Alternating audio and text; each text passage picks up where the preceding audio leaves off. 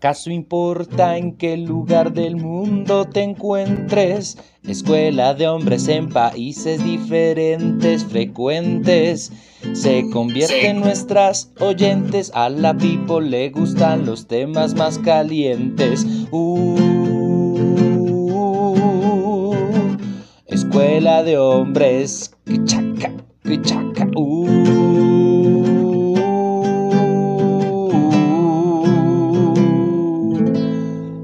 Escuela de hombres.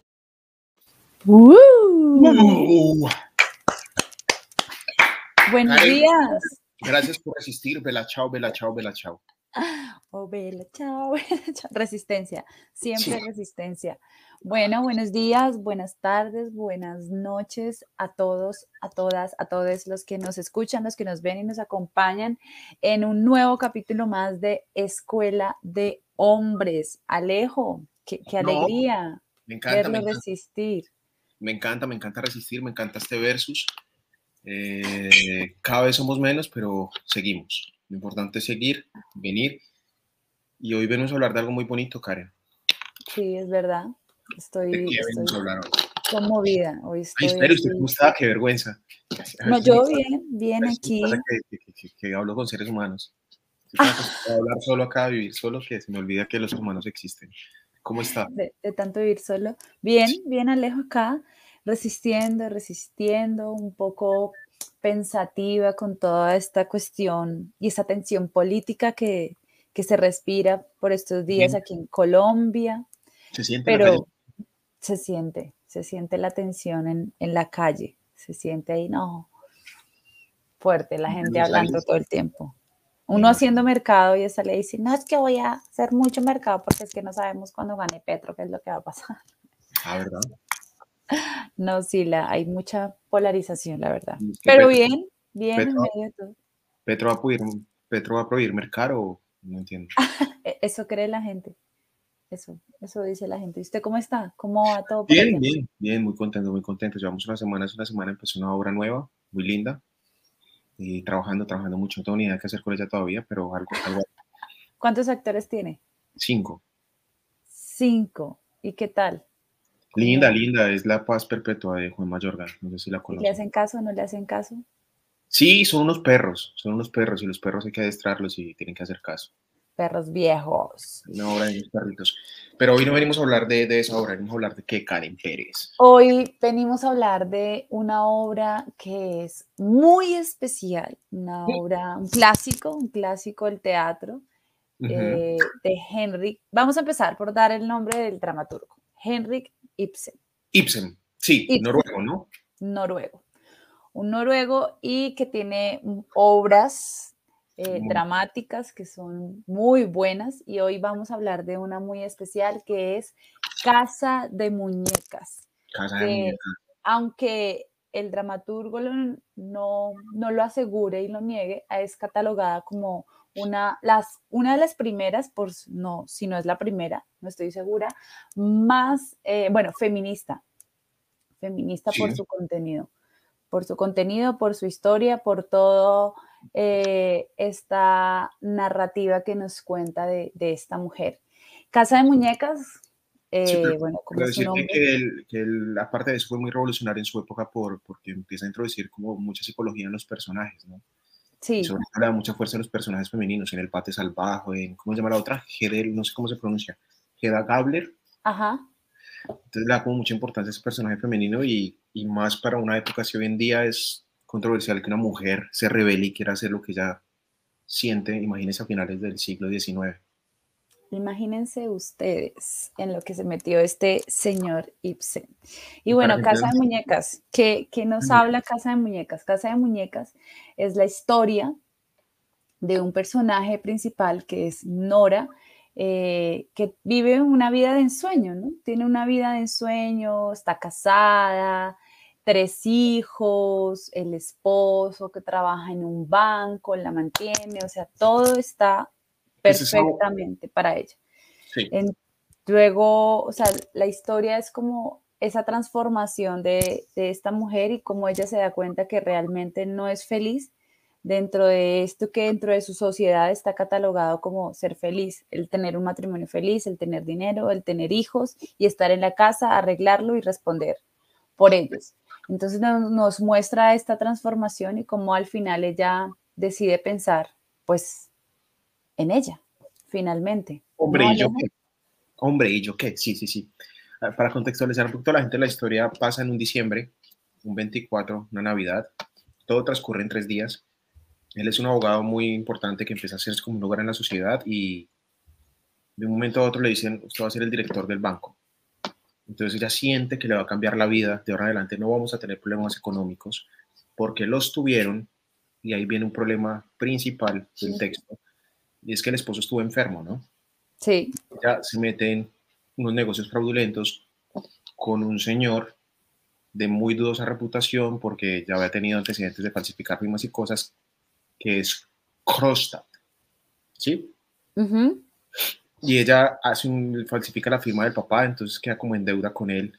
Y ese es como un gran conflicto en la obra, ¿no? Es el gran conflicto, ¿no? Y lo que también la hace a ella como hacer clic dentro de su misma vida.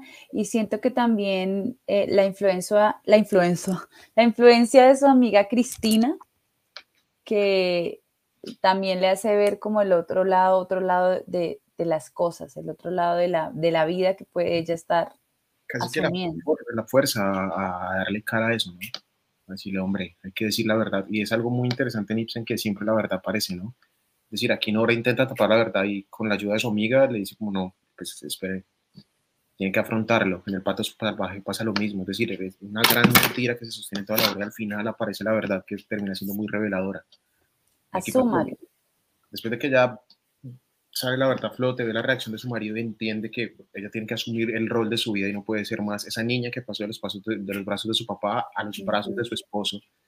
Y dice, bueno, bueno, o soy yo ahora o nunca. Siempre voy a quedar acá atrapada en esta casa de muñecas, jugando a decorar y, a no personarme de mi vida, a personar. Sí, el, el nombre que, que Ibsen le da a la obra, o sea, algo muy chévere también que pasa con Ibsen es como los nombres que le da a sus obras, ¿no? Y como, digamos, a medida que uno va leyéndolas, eh, va encontrando como ese símil y esa, ese porqué del nombre también de la obra. Como que siento que no está tan implícito como en, en algunas otras, como que está ahí, como, bueno, se llama así porque sino que uno va haciendo como esa asociación también dentro de de, la obra y como también por la misma forma de actuar del personaje, ¿no? Que es Nora, que es una mujer supremamente dulce, encantadora, em, como que está en otro mundo, ¿no? Al, al, empezar a leerla, o sea, como que las primeras líneas de Nora son como una mujer que uno no cree que realmente sea mamá. Bueno, lo digo desde mi punto de vista, sino como que vive en un mundo completamente de fantasía y que no existe. Y, pero es interesante esta transformación eh, cuando ella está como tan obsesionada por las compras, por el dinero, por tener la Navidad, pues por tener lo que antes no podían tener por sus épocas de crisis. Pero luego entonces uno empieza a entender el por qué ella es así, ¿no? Como el por qué eh, se comporta también así, porque es como, es toda una actuación la que te está haciendo también frente, frente a su esposo, el, el mostrarse como una pajarita, una artillita débil, que, mejor dicho, que necesita que la protejan, que no hace nada, pero detrás está maquinando también un montón de cosas, o sea, todo lo que maquinó también antes para poder salvar a su esposo, conseguir este préstamo eh, y todo este comportamiento con su esposo, pues también porque de él sale el dinero para que ella pueda pagar pero no le puede decir, como ese respeto, yo no sé si será la palabra respeto, ese miedo frente al esposo que, que no es sano.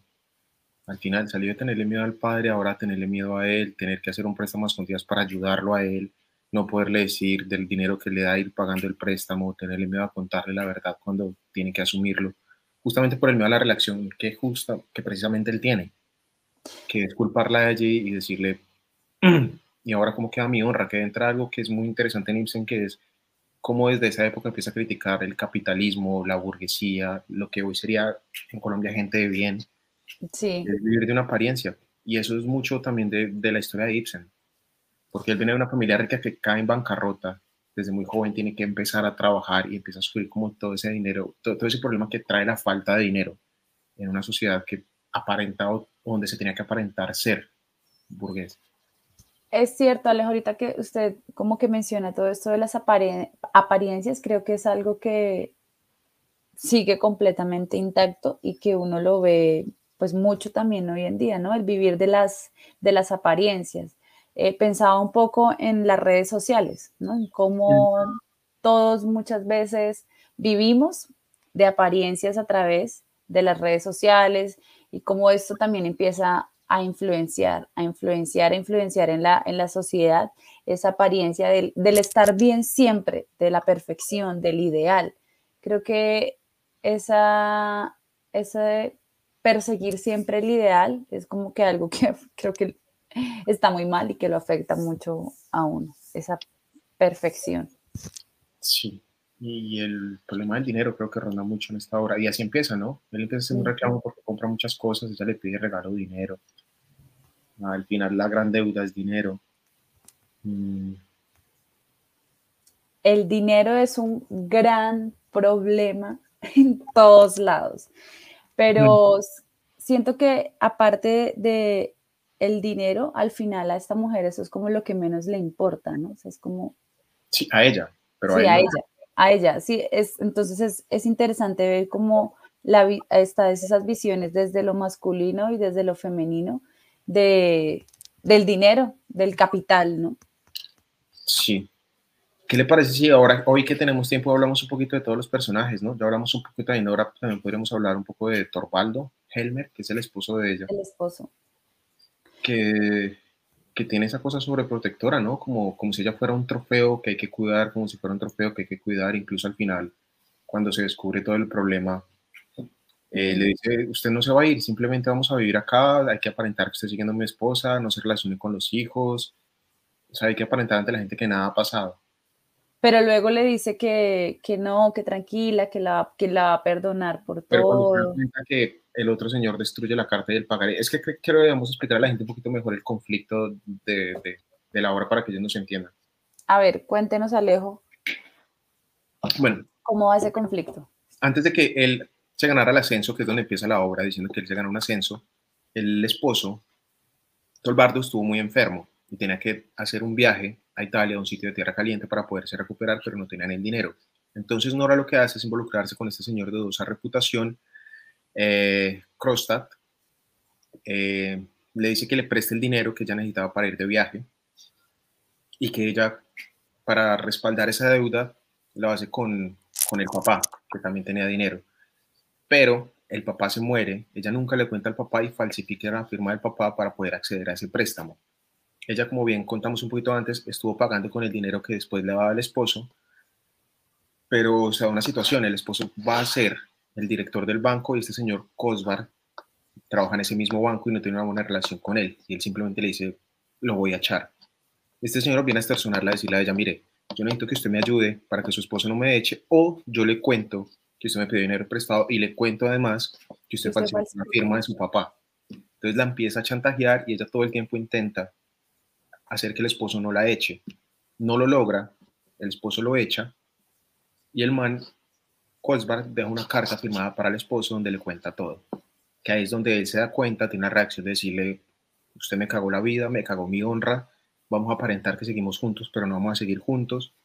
Ese señor, por medio de la amiga de la que usted nombraba, decide perdonarla, rompe el contrato, la firma, ya no tiene cómo extorsionarla y ahí sí, el cambio le dice, ay, perdón, ay, yo no quería, ay, no lo pensé bien. Y es donde ya se da cuenta que, bueno, ¿cuál es mi verdadero rol? O sea, de verdad quiero ser esta muñequita para él, de verdad necesito de este hombre para yo ser y definirme como mujer, y decide irse a abandonar y dejar todo, incluido sus hijos. Que es un punto bien fuerte ahí. Hay una escena previa que, que anticipa lo que ya va a ser muy chévere, que es con la criada de los hijos. Le dice, oiga, para usted fue, fue muy difícil dejar sus hijos para crearme a mí como anticipando ese, ese, duelo de dejar los hijos y qué significa dejar los hijos. ¿no? A mí me parece que es una obra deliciosa, los diálogos son perfectos, a mí me encanta. Sí, sí, sí, la verdad es, es exquisita.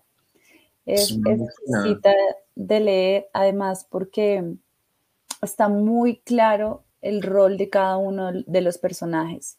Está muy bien jugado, está muy bien compactado en cada uno, o sea, como que se articulan súper bien y en esa forma, en esa expresión de cada uno es como que, o sea, uno viaja, o sea, realmente yo al leerla, eh, como que viajo y me, me entro en esa casa de muñecas y me siento ahí como, como Nora. Eh, tiene mucha comedia, ¿no? Tiene, a pesar de lo tensionante la situación, de hay escenas muy cómicas, de la misma canción que se crea. Por ejemplo, la escena de ella con el médico parece divina. Donde intenta coquetearlo, para que le va a pedir dinero prestado para saldar la deuda. Le dice, no, pues que me va a morir. Ay, entonces le confiesa que está enamorado y ella como, ay, no, no, no. no sí, ay, no, pero era un chiste. No, pero incluso lo seduce con las medias, todo, con la intención de pedirle el dinero prestado y después el man le sale con que va a morir. Ay, sí, sí, eso, eso es lo que también hace tan rica la obra, o sea, como que esos pequeños detalles, como que sí es, es algo dramático, pero tiene unas sutilezas que, que la hacen crecer, que la hacen crecer, la hacen crecer y la hacen muy entretenida y no quedarse uno todo el tiempo como en el drama. Y ella tiene mucho que actuar. Las escenas donde el man viene a extorsionarla y que el esposo está en el estudio y vienen a hablar, bueno, si usted no hace, si usted hace, si esto. De hecho, el esposo entra y le dice, oiga, ¿quién acaba de salir? No, nadie. No, ah, nadie. No sé quién. Ah, sí, sí, sí, sí, sí, él. Ah, vino a pedirle no sé qué. es muy bueno, es muy bueno en cuanto a lo dramático de tensiones que todo lo conduce a las emociones de ella. Sí, las dianas están muy claras ahí, como... Yo creo que esa, o la escena del baile, que, no, no, no, lo dice, pero uno se lo puede imaginar por las descripciones. Cuando, el, cuando el, malo deja la carta, que ella le dice, no, ven, pero yo me voy a bailar, pero yo me voy a bailar, que dice que ya baila exagerada y hace todo para que no abra el buzón, debe ser muy rico de hacer. Sí, uno como que se imagina también montando esas escenas, ¿no? A mí también me pasaba cuando leía cada una de las acotaciones que eh, eso también es como uy, algo muy chévere de leer, sí, exquisito de leer esas acotaciones y esa descripción también de cada uno de los espacios. Es como, gracias, como que uno dice gracias porque, claro, en otras obras sí hay como muchas acotaciones, pero no sé qué tiene Ibsen que es como una cosa tan detallada, como que involucra dentro de esas descripciones a los personajes y como Uy, no, es que es. Yo creo que muy ligada a la situación, es decir, eso. Yo quiero que mi esposo no abra la carta que acaba de dejar el, el que me está delatando en el buzón. Entonces le digo que bailemos, le digo que no sé qué, le digo que no trabaje hasta después de las 12. Después volvemos de la fiesta y le digo, no, quedémonos otro ratico más, pero quedémonos más. Pero cómo dilata la catástrofe. Entonces eso hace que sea más grande y sea grande la situación. Eso me parece genial. ¿Cómo lo va extendiendo cada vez más? O sea, la, la chica súper estratega, súper estratega con todo y como su, cerebro va a mil. Sí, sí, sí. Creo que lleva un paso adelante de las acciones que están pasando en el momento. O sea, como que se imagina todo la ahí. Cantidad por las que pasa para que él no se entere. Es verdad, pero bueno, íbamos a hablar de, del señor esposo ah, sí, él. de Nora. Ah, pues yo no sé, yo no, yo no quiero entrar a defenderlo, pero tal vez algo de la época, ¿no? Yo creo que él así creció, así vio, así sintió es feo la relación que él tiene en contra de ella, como que pone por encima su honor al acto de sacrificio que la esposa hace por él. Eso me parece tenaz.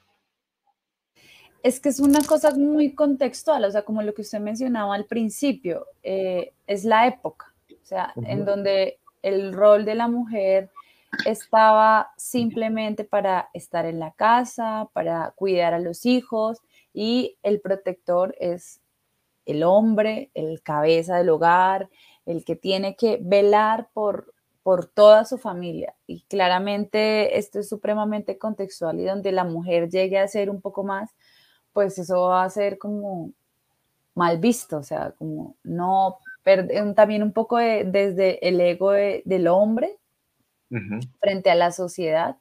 Entonces sí, es, es, muy tenaz eso, es como... Tan lejano, ¿no? De nuestra época. Mira lo que pasa con su candidato Rodolfo. dice que la mujer debería estar en la cocina y hay un montón de gente que de alguna manera vota por él porque yo creo que siente lo mismo o piensa parecido. Es algo que nos está muy alejado y, y que este señor lo hace hace 120 años por una obra que fue polémica por el tipo de obra que es. Y hoy en día es una polémica que estamos viviendo nosotros como sociedad. 120 años 120 años después. Que tiene adeptos, hay gente que cree eso.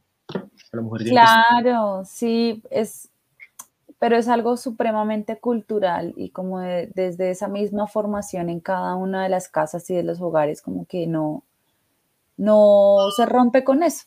O sea, como que, digamos, a medida que han pasado los años en, muchos lugares, muchas cosas se han, han cambiado, las personas como que hacen ese clic dicen, no, quiero romper con esto dentro de mi ciclo familiar, pero hay otras que simplemente comparten eso, o sea, se sienten bien con eso, entonces eso, como que, claro, para uno es muy loco y pensarlo es como, pero usted cómo puede pensarlo así, o sea, ¿qué le pasa? Pero eh, dentro de la lógica, esa persona es, es lo más razonable, es como, no es que ustedes no deben hacer nada porque es que son muy débiles, es como, es que es ver a la mujer como esa, como un ser débil, que no puede hacer nada, como... Sí, en unos casos por, se cree por incapacidad, en otros casos creo yo como el de Nora, incapacidad y también como un trofeo. Es decir, es mi, mi, mi casa de muñecas. Es la muñeca. Es mi ardillita, mi pajarito, mi, que la tengo que cuidar, que no se puede enfermar. Además, esta cosa que él tiene como, porque ya no puede comer dulces, como esta cosa con las almendras también. Es muy feo eso. Es, una relación muy de papá e hija. Mm. ¿Qué le dice? Usted será una hija más, de hecho, cuando se no. adelante, esto va a ser una hija más. Se lo dice y, es, es el reflejo de muchas de las relaciones de época, de esa época también y de, de, la, de ahorita, de ahorita, de cómo nos relacionamos también muchas veces como con, con el otro. O las mujeres de los narcos, que cómo se adornar a una mujer, armarla a mi gusto. Yo creo que no está muy alejado de eso. Sí, es verdad, el armarla y el construir la perfección, ¿no? La perfección en la mujer. También, bueno, no sé, ¿Qué opina usted?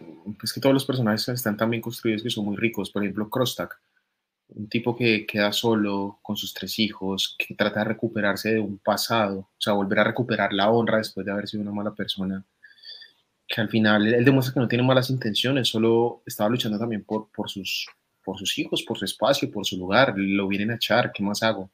Quiere salvarse. Y si no, mira, no fue tan malo, es decir, él le prestó el dinero a ella, viene a chantajearla en un momento incluso puede ser de desespero, porque está perdiendo el trabajo y, al final él, cuando se reencuentra con el amor, le dice como, oiga, sí, no, perdón, ya no la chantajeo más. Sí, claro, en un, en un principio uno llega a detestarlo, o sea, a mí me pasó, yo al principio, o sea, la primera visita que le hizo a Nora, como que yo dije, este es mucho perro. pero también digo, es un man muy inteligente y que está buscando también el, bienestar de él. y de sus hijos, de tres hijos. Y, de tres hijos, un, señor que fue, pues que se quedó solo, que tiene que responder por su casa y que además el, la causa de despido es un poco injustificable también. Del pasado. Es decir, sí, él fue él falsificó firmas y entonces ya nadie tiene derecho a recuperarse. Exacto, sí, es como la persona que es juzgada por una acción y ya a partir de eso no tienes derecho a recuperarte, o sea, ya. Y le fue roto el amor, que, que ahí entraría el otro personaje que es el de Linde, de Cristina, que también es esa fuerza femenina, ¿no? Es decir, cómo abandonó el amor por irme detrás de un hombre adinerado. Cómo ella decide renunciar al amor, que también es una decisión femenina muy fuerte de la época que uno se queda solo con Nora, pero lo que ella hace también es muy, muy de la psicología femenina y de decisión femenina. Es decir, yo lo amo a usted. Ah, para la gente en la obra, este personaje al final se desvela que tuvo una relación con, con, con este personaje, con Kostat, mi puta, me cuesta mucho Kostat. Y ella, lo, ella lo abandonó por irse con un hombre mayor y adinerado. Le rompe el corazón y al final viene y le dice como, venga, pues que, estemos juntos, es decir, yo estoy sola y quiero, quiero trabajar también por algo. Estás solo, no estamos solos. Se tiene tres hijos, yo quiero trabajar por algo, que trabajar también solo para uno sin un motivo es difícil. También es una fuerza femenina muy grande en ese personaje. Sí, claro, y una presión también, porque creo que, o sea, lo que la lleva a ella a tomar esa decisión es la presión familiar, volvemos nuevamente a esa presión familiar por parte de, su mamá y que también está enferma eh, quiere darle lo mejor. Sus hermanos, por sus hermanos, entonces es como o, el amor o el dinero. O, el dinero para que mi familia esté bien. Y que ella pues tomó la decisión que ella tiene, porque Costa le dice, bueno, yo rompo la carne, no pasa nada, le dice, no, deje que la verdad se sepa. De alguna manera esa decisión que ella toma hace que Nora al final se pueda liberar. Si no, hubiera seguido la mentira en su casa de muñecas. me parece que es un personaje fundamental. Sí, eh, y además desde que llega, ¿no? Desde esa, esa primera llegada y ese primer encuentro con, con, Nora, en donde ya le cuenta lo que pasó y entonces Nora le empieza a decir como, no, es que yo soy muy feliz, es que no, que más perfección puede haber que tener dinero y el esposo que lo asciendan, no, estoy muy feliz, estoy muy feliz, estoy muy feliz. Y empieza esta, esta conversación en donde ya, ya ahí le cuenta lo que hizo, ¿no? Como, no, es que pero es que porque, y es que desde ahí también ella empieza a sentir eso de como tú, o sea, como que tú y mi esposo siempre creen que yo soy menos. Sí. Y que hago menos. Y no es así, como que no es así, realmente no es así porque yo también hago cosas y soy capaz de hacer muchas cosas eh, para que valga mi trabajo. Es como que desde ahí también ella empieza a hacer ese, ese clic, la Nora. Sí, sí, sí, sí, sí, sí, sí. Y bueno, los otros personajes son las creadas que a mí me parece sobre todo pues, el personaje Ana María, la creada viejita que creó incluso a, a, Nora cuando era niña, para que ella se decida a, dejarlo, sobre todo a los hijos, preguntarle cómo, cómo es vivir lejos de los hijos. Creo que lo que ella le dice es muy importante. Es el, pues creo que es, es, lo clave, ¿no? Para que ella termine de tomar esa decisión. De irse ya de la casa. Creo que, y que es una decisión muy fuerte, o sea, el, dejar a los hijos, además porque para ella también, siento que así como para el esposo era, ella era un trofeo, para Nora sus hijos también eran un trofeo. Como que la completaba ser mujer, era raro, ¿no? Eran sus muñequitos también, como no los veía realmente como unos hijos, como el cuidado, sino como estoy jugando estoy jugando a ser mamá, además porque pues tenían a la niñera que en gran parte se encargaba casi pues de todo. Ella en alguna parte lo dice, yo solo jugaba con ellos. Venía a jugar con ellos y ellos jugaban conmigo, así como tú juegas conmigo. creo que algo así le dice al esposo. Es como, entonces uno dice, y esta mujer se está, está, está en un despertar bien fuerte dentro de, dentro de ella. pues le dice, es que yo para encontrarme a mí necesito estar sola, completamente sola, Que es otra cosa que es bien fuerte, el, estar solo. La soledad. Reinventarse, no mentiras, esa palabra ya pasó de moda después de Reinventarse, eso fue época de pandemia. Época de pandemia después nos queda el doctor, ¿no? Que es un médico rico. Qué pecado, el doctor me va a pesar. me va a pesar. Es muy enamorado de ella. Difícil, difícil. Re enamorado, o sea, y además porque siento que es algo que nadie se esperaba. Y que también es algo que, mire, que está implícito en, él, en ese personaje, lo, que usted dice de Nora, que es esa herencia que no da a los hijos. Él recibe una herencia de una enfermedad que él culpa al padre, que es la sífilis. es decir, no es lo que heredamos nos jode lo que nosotros o nos define lo que somos. La herencia familiar. Y creo que por eso está ahí tan pegado a, ellos, ¿no? Como mm. tienen un amor extraño, es, es, un trío, es un trío bien particular entre ellos, como uno es el doctor, pero el doctor se convirtió como, siento que también es como ese terapeuta de, mm. de la relación entre estos dos personajes el, que mantiene el equilibrio, porque él va, le habla a uno, luego va y le habla al otro, entonces ahí, ahí como que mantiene, es extraño, es extraño. entre la espada y la pared me encuentro. Sí, es verdad, el doctor, el doctor está ahí, creo que también es clave dentro de esta historia, ¿no? Porque lleva, lleva un hilo en medio de todo. Si tuviera que elegir un personaje favorito entre todos los que hemos hablado, ¿cuál sería el suyo? Uy, pues mi personaje favorito No, yo creo que para mí es Nora. Es Nora, lo siento así también, pues desde mi rol de mujer y de, desde esas confrontaciones internas que tiene ella también, ¿no? A ese mismo rol de mujer, a lo que representa, eh, al uno sentirse débil, es que de verdad el, sentirse débil ante o al lado, de, digamos, de la pareja es como esa disminución del ser y pues que no, no es chévere. Y el preguntarse realmente uno qué está haciendo por su vida o el, como el, el que uno haya hecho muchas cosas, muchas cosas, muchas cosas en su vida, construir y construir y luego decir, pero esto realmente si, si me pertenece, si es lo que yo quería o si, si hace parte de los sueños que están en mi cabeza o simplemente yo estoy acompañando y ayudándole a otra persona a que pues cumpla los suyos. Entonces siento que ella es como una muy buena representación de, ese rol femenino y de, todas estas disyuntivas que hay dentro de él. Sí, no, sin duda Nora es el personaje de la obra, pero como para no elegir el mismo y porque no lo sé pronunciar, yo voy a elegir a Crosta.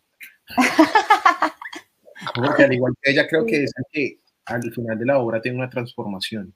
Nora tiene una transformación de revelarse, decir, bueno, ahora importo yo y pongo primero mi rol como mujer. Él tiene una transformación al decir, ok. El amor. Démosle paso a otra cosa. Dejemos este rencor y, y no aferrarse tampoco a un puesto, ¿no? Es decir, a través de Cristina, él entiende otras cosas y se transforma al igual que Nora. Entonces creo que, que, que si tuviera que elegir después de Nora, él sería un personaje, mi personaje. Es un buen antagonista. Sí, sí, sí, está, muy bien. Mire que yo vi que usted mandó su frase ahí por interno y yo quisiera, para el momento de nuestra frase favorita, yo le mandé y si me ayuda a leer la escena completa. Yo hago el mero usted. Listo. Que incluye también el momento de su escena, de su frase. A ver. Usted lo mandé por WhatsApp, si lo pueden mirar. Y le interpretamos a la gente. Listo. ¿Lo leemos o lo exageramos? Espere, lo, lo leemos. Es que vi que la frase que mandó está ahí también en ese texto que yo. Listo, va. Pero, pero ¿solo lo edito o lo exageramos? Actuemos, somos actores. Listo, va. No, solo estaba alegre y eso es todo. Eras tan bueno conmigo, pero nuestro hogar no ha sido más que un cuarto de recreo. He sido muñeca grande en esta casa, como fui muñeca pequeña en casa de papá, y a su vez los niños han sido mis muñecos. Me divertía que jugaras conmigo, como a los niños verme jugar con ellos. He aquí lo que ha sido nuestro matrimonio. Torvaldo. Es odioso traicionar así los deberes más sagrados. ¿A qué llamas tú los deberes más sagrados? Habrá que decírtelo. ¿No son tus deberes con tu marido y tus hijos? Tengo otros deberes no menos sagrados. No los tienes. ¿Qué deberes son esos? Mis deberes conmigo misma. Ante todo eres esposa y madre. Yo no creo en eso. Creo que ante todo soy un ser humano, igual que tú, o al menos debo intentar serlo. Sé que la mayoría de los hombres te darán la razón y que algo así está escrito en los libros, pero ahora no puedo conformarme con lo que dicen los hombres y con lo que está escrito en los libros. Tengo que pensar por mi cuenta en todo esto y tratar de comprenderlo. Oh, qué lindo. Puede ser, pero tú ni piensas en mí. Hablas como el hombre a quien yo pueda unirme. Cuando tú te has repuesto del primer sobresalto, no por el peligro que me amenazaba, sino por el riesgo que corrías tú. Cuando ha pasado todo, era para ti como si no hubiese ocurrido nada. Volví a ser tu alondra, tu muñequita, a la que tenías que llevar con mano más suave aún, ya que había demostrado ser tan frágil y endeble. Torvaldo. En ese mismo instante me he dado cuenta de que había vivido ocho años con un extraño y de que había tenido tres hijos con él. no puedo pensar en ello siquiera. Me dan tentaciones de desplazarme. Ah, listo. Ahí se entiende mucho de la situación. Está muy linda escena. Muy mal actuada por mi parte, pero muy linda. Esa escena es brutal. O sea, esos diálogos son son, muy buenos, o sea, es como ahí es, la revelación de absolutamente todo lo que pasa en la obra y de todo lo que pasa con Nora. Es como de alguna manera esa catarsis también que hace ella, ¿no? Sí, no, es muy enfermizo, de verdad, la relación de ellos dos era muy enfermiza. Mire que hay otro texto mucho del segundo acto de la conversación de Nora y Cristina que, que me pareció demasiado brutal en cuanto a lo que era la relación de la cárcel en la que ella estaba. Ella le dice, pues sencillo, Cristina, Torvaldo siente tal adoración por mí que él quiere que sea solo para él, como dice. Figúrate que al principio se ponía medio celoso sin más oírme hablar con mis seres queridos, mi familia. Desde entonces, como es natural, dejé de hacerlo. O sea, ni con la familia la permitía hablar porque le daban celos. O sea, es una cosa de, poseer enfermiza que... La posesión. ¿A usted le ha pasado algo así en algún momento de su vida, Alejo? ¿Querer poseer a una persona? O sea, sentir. Sí, yo creo que sí, llegado a ser egoísta. No a ese punto de que no puedo hablar con la familia, pero sí, uno, uno a veces como que, que siente que el otro le pertenece y no, realmente no, de eso no se trata. Como que entre uno más apriete, más, más asfixia, más, más, más molesta, más, ¿no? Más, más cansa. Mm. Sí, es cierto. Sí. ¿Usted se ha sentido sí. hombre? ¿Siente que es suyo? Eh, creo que tal vez en algún momento lo sentí, y, pero creo que también me sentí atada, pero desde como desde eso contextual que hablábamos, como de las relaciones también con la familia y todo eso, como que uno a veces no sabe cómo salir de ciertos lugares y se siente... ¿Usted dejó hacer cosas por nombre? Es decir, él decía, no se vista así, no salga así, no hable con tal, no, no publique esto. No, mm, pero creo que no es que me lo digan directamente, sino como que dentro de la relación se crean eh, unas dinámicas que hacen que la persona empiece a cambiar, ¿no? Como que se aísle entonces de sus amigos, que... Pero no lo diga. Decir, no pero no porque se lo diga, sino, o sea, es como una cuestión también siento que de manipulación y, y creo que también va dentro de uno mismo de que en esos momentos puede que hayan carencias de ciertas cosas, o sea, como que esto es algo también mucho lo que hablábamos en el capítulo anterior con Sor, y es de cómo establecemos esos límites dentro de, de las relaciones, ¿no? Es como hasta dónde podemos llegar, hasta dónde no podemos llegar. Es como... Eso que usted habla de las carencias es muy importante y se ve mucho en este personaje. Ya tuvo la carencia del papá y encontró en, en Helmer, Torvaldo, quien supliera esas, esas falencias. Uy, sí, eso es evidente que le cumpla los caprichos, que la consientas, es que es demasiado, es demasiado, o sea, es que nomás al, empezar es como mi pajarita, mi ardillita, además que hay, hay un texto de este man que le dice que, donde le trata otra vez como, no, yo te perdono, pero no. Y vuelve a decirle, eres mi pajarita, yo tengo que cuidarte, yo tengo que protegerte, por favor, cuando ella ya se va a ir. Sí, al final, al final, pero sí, pero no lo recuerdo exacto. Espéreme, yo lo encuentro por acá porque me parecería muy... eso es muy jodido, ¿no? las relaciones de pareja de por sí son muy difíciles. Poder entenderse con alguien es un montón de, de diálogos y de conciliar cosas. Pero claro, porque es, una conciliación entre lo que la persona quiere, pero lo que uno quiere también. Ah, lo encontré. Voy a leerlo porque es que este texto me parece que también revela mucho de lo que es este personaje. Dice, sí, está bien. Procura tranquilizarte y reponerte, pajarito asustado. Descansa tranquila. Yo tengo alas lo bastante grandes para cobijarte. Oh, qué hogar tan tranquilo y acogedor.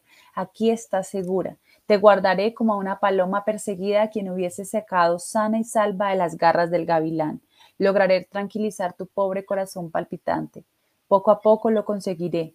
Nora, créeme, mañana lo verás todo de otra manera. Pronto tornará todo a ser como antes y no habrá necesidad de repetirte que te he perdonado porque sin duda lo advertirás por ti misma.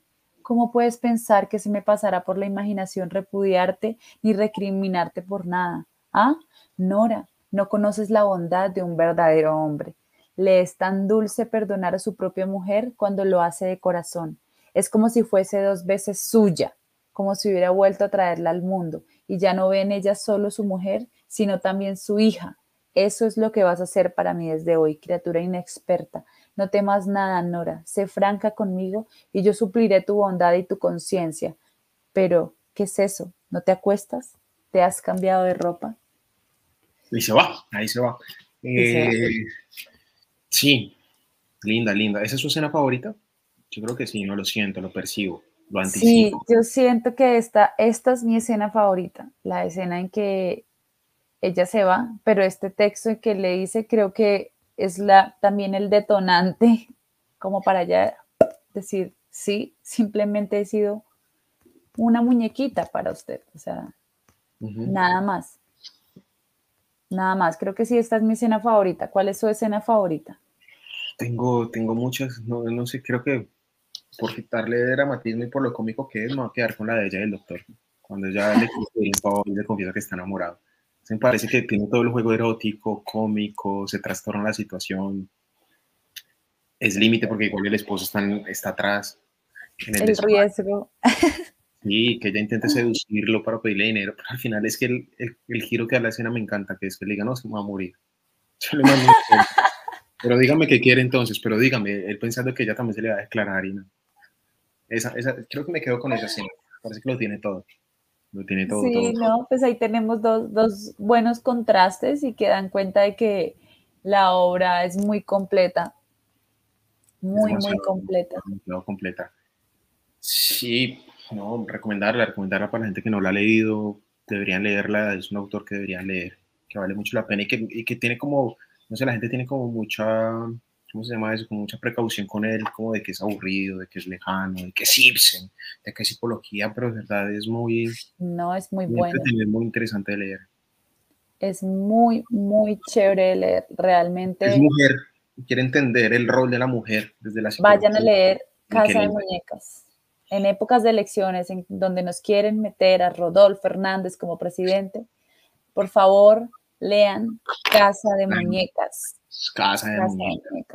Es muy bueno, además que eh, también han hecho muchos montajes de esta obra eh, que han sido muy buenos. Recuerdo que aquí vino, no recuerdo el país, creo que era Dinamarca, en un iberoamericano, con una escenografía, o sea, espectacular, pero un montaje impecable eh, y muy surreal también dentro de, dentro de esto, pero en donde como el elemento principal lo que se veía más eran puertas y maletas, ¿no? Creo que es como los elementos que, que predominan, o bueno, como que yo ahorita recordaba, leyéndola recordaba es, esa puesta en escena y digo, bueno, sí, la puerta y la maleta son dos elementos bien, bien importantes dentro de esta obra, ¿no? La maleta que es donde llevo mi vida entera, y además porque ella se lleva una maleta una sola maleta. Aquí. después vengo por lo que era mío. Sonando a, a quién, no sé quién, por lo que era mío. Y la puerta, ¿no? Por donde atraviesan todos los personajes. Todos los personajes atraviesan esa puerta. No, sin recomendar este autor para, para, todas las mujeres, no solo en esta obra del personaje femenino, sino en Hedda Glaver, en El Pato Salvaje, en La Dama del Mar, ¿no? Es un autor muy, muy, muy, muy bonito, muy interesante. A mí me gusta mucho. A mí también. A mí también me gusta mucho. Fue un revolucionario. Fue un revolucionario, Para, su época. Eh, no sé cuánto le da esta obra, Karen. Si tuviera que puntuarla. Si yo tuviera que puntuar esta obra, yo indiscutiblemente le doy un 10. Un 10 rotundo a la obra, porque siento que es muy completa, o sea, súper completa, que los personajes están muy bien construidos, que los diálogos son muy precisos, que me hacen diferenciar completamente a cada uno entre sí, que la psicología de cada uno está también súper definida. Entonces, no, creo que es, un 10. Además, la descripción de sus acotaciones, creo, creo que es algo que me enamoro también mucho de Ibsen y, y pasa en todas sus obras también, ¿no? Entonces, no, un 10, rotundo. Sí, usted? Me adhiero, me adhiero. Yo también le doy un 10. A mí me encanta mucho, mucho este autor. Creo que uno de los sueños frustrados que tengo es algún día poder hacer un montaje de él. Y, mm, es un sueño, algún día lo haremos. Y, lo vamos a hacer. va a montar Ibsen. O, escribir como Ibsen, o sea. lo hacemos los dos. Porque nadie más viene. Como un monólogo de Nora. Un mono, hay un monólogo de Nora. Hay un monólogo de Nora. Sí, sí lo hay. Eh, no recuerdo bien quién hizo la adaptación, pero sí lo hay. Sí lo hay. Hay varias gente que ha trabajado mucho sobre este personaje porque realmente hay muchas cosas detrás de él, como psicológicas en relación a lo social, en relación también al papel del hombre, no solo a la mujer, sino cómo, cómo el hombre está, está inmiscuido en, las relaciones femeninas. Entonces es, es un personaje que para los investigadores y estudiosos es muy rico de abordar, supremamente rico. Su psicología es mi abuelito decía que el teatro ha hecho más por la psicología que la psicología por el teatro. Su abuelito es muy sabio. Mi abuelito, era un genio.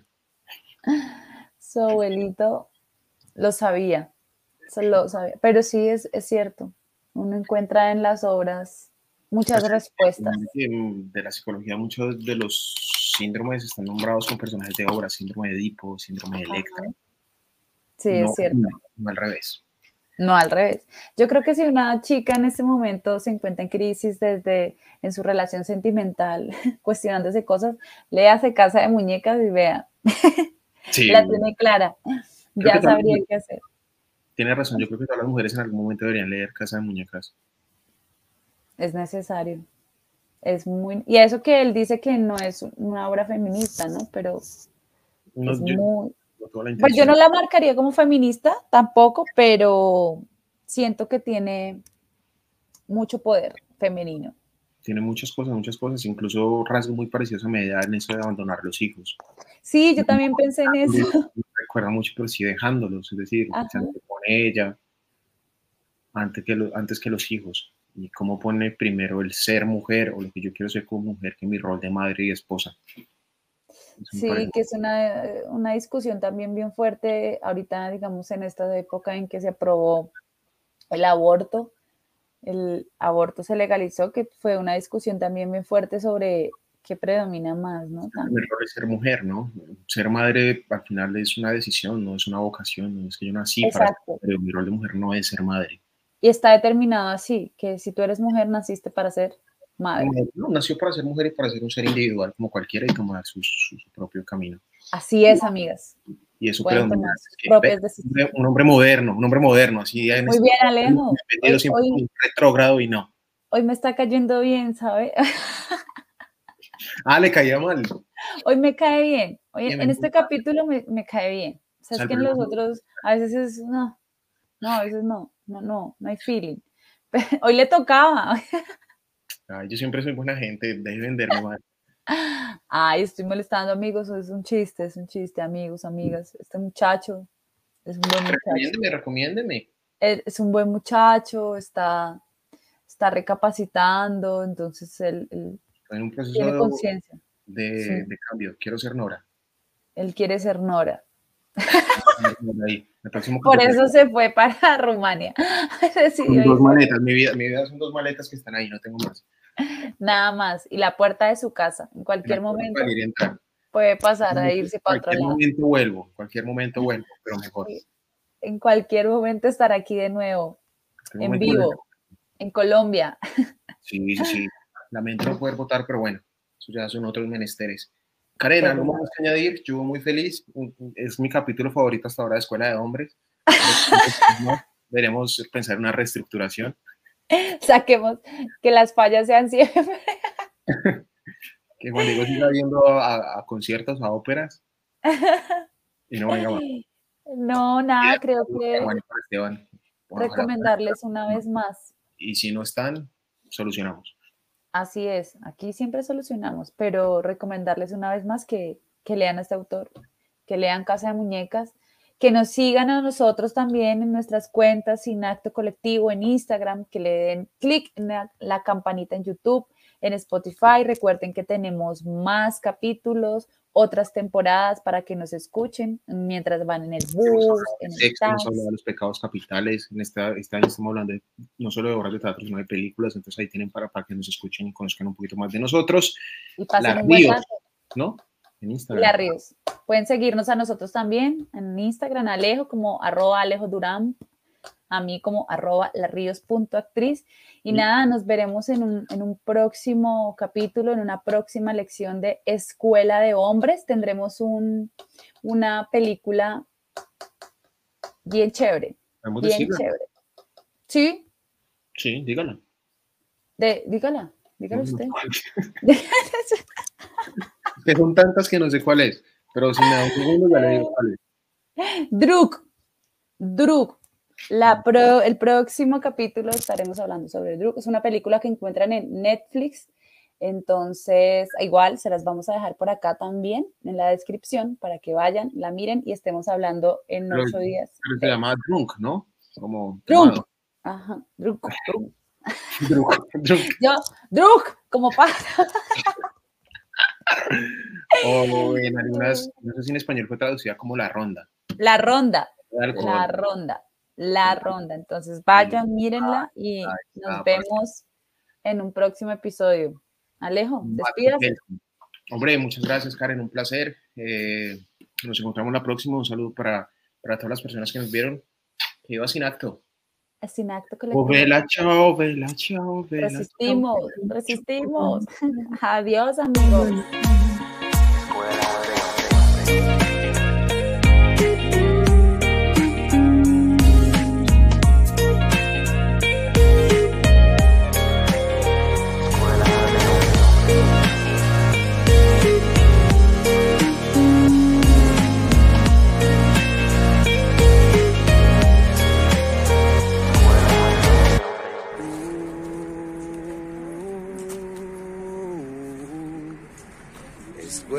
Hombres.